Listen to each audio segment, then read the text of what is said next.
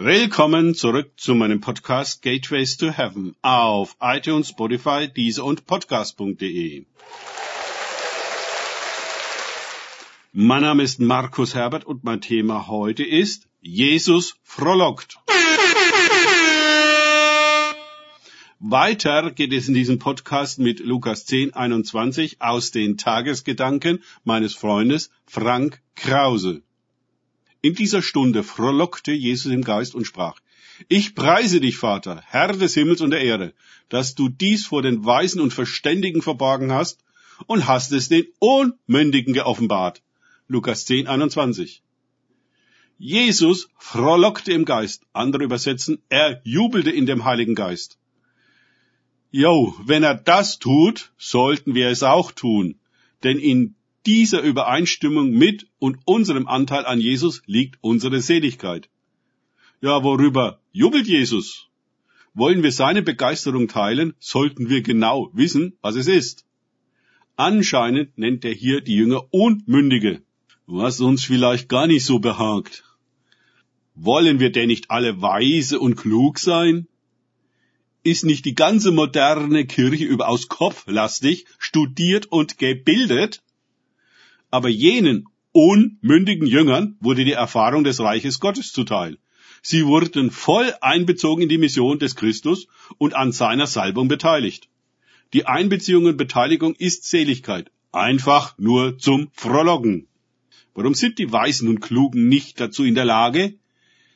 Ja, ihre Weisheit und Klugheit steht ihnen im Wege sich auf Jesus einzulassen. Mit ganzem Herzen, ganzer Seele, aller Kraft und ganzem Verstand.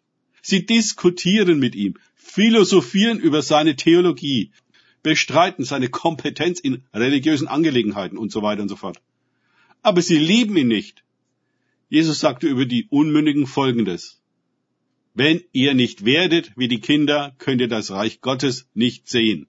Matthäus 18,3. Je gebildeter und gescheiter wir sind, desto schwerer tun wir uns, zu dem unbefangenen und herzensoffenen Kindervertrauen zurückzufinden, welche das Reich Gottes kennzeichnet. Wir sind gefangen in unserem Kopf, der uns den Zugang zum Herzen versperrt. Wir müssen noch einmal geboren werden, ganz neu und von vorne anfangen, einmal ausgeleert werden, um neu gefüllt zu werden und so weiter. Für die Intellektuellen ist es eine ganz schöne Demutsleistung, ihr Wissen und ihre Klugheit loszulassen, über die sie sich definieren. Jesus frohlockte im Geist. Wir können auch übersetzen, in der Kraft des Heiligen Geistes. In den vorherigen Beiträgen hatten wir schon festgestellt, wie fundamental die Freude für die Mission ist. Und diese Freude hängt mit der Erfahrung der überlegenen Macht des Reiches Gottes in dem Namen Jesu zusammen. Die Welt wird von Angst und Furcht regiert. Der Himmel von Freude. Die Frucht der Furcht ist mehr Furcht. Die Frucht der Freude mehr Freude. Die Welt geht von Furcht zu Furcht. Wir aber, wenn wir denn wirklich Kinder des Himmels sind, von Freude zu Freude. So allgegenwärtig und normal für die Welt die Furcht ist, bis sie sie kaum mehr spürt, so normal ist für die Unmündigen die Freude. Sie ist eine ausgesprochen wirksame Waffe sowohl gegen die dämonischen Mächte als auch für die Mission. Denn die wahre, ungekünstelte, geistgewirkte Freude, die von Kindern, rührt die Menschen zutiefst an.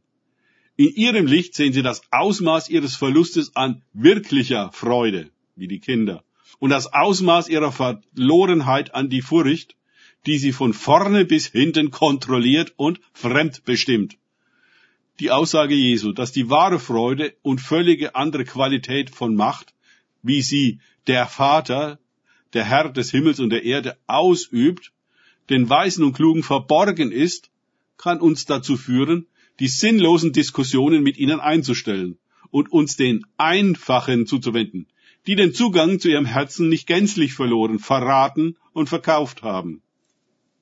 Danke fürs Zuhören. Denkt bitte immer daran, kenne ich es oder kann ich es im Sinne von erlebe ich es. Erst sich auf Gott und Begegnungen mit ihm einlassen, bringt wahres Leben und die Freude Gottes. Gott segne euch und wir hören uns wieder.